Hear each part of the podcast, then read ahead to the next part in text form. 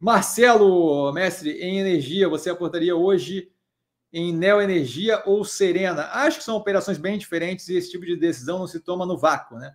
Você avalia como você está posicionado. Se você está posicionado em, por exemplo, a ES Tietê e é o único ativo que você tem em energia elétrica, botar Serena é botar mais uma operação que é baseada pura e simplesmente em geração de energia e muito focada em eólica. Não vejo por que concentrar desse jeito, certo? Então, a energia faria mais sentido. Mas é, do seco, você não tem nenhuma operação em energia hoje, eu dividiria entre as duas.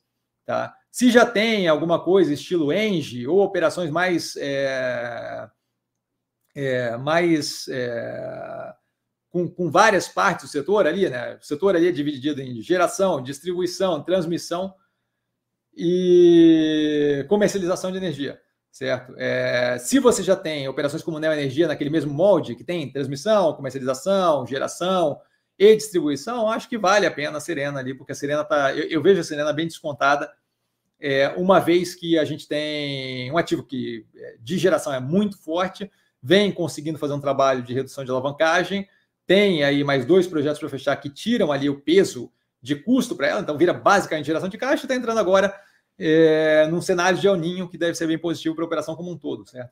A partir do primeiro trimestre do ano que vem, deve vir mais agressivo o efeito do El Ninho. Acaba tendo um tempo ali para afetar a safra de ventos no Nordeste do Brasil.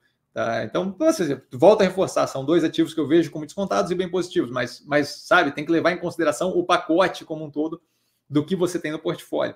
Certo? Se não tem nada de energia elétrica, de infraestrutura elétrica, acho que as duas seriam, é, dividiria meio a meio e jogaria as duas para dentro do portfólio, para ter algo mais diversificado. Tá?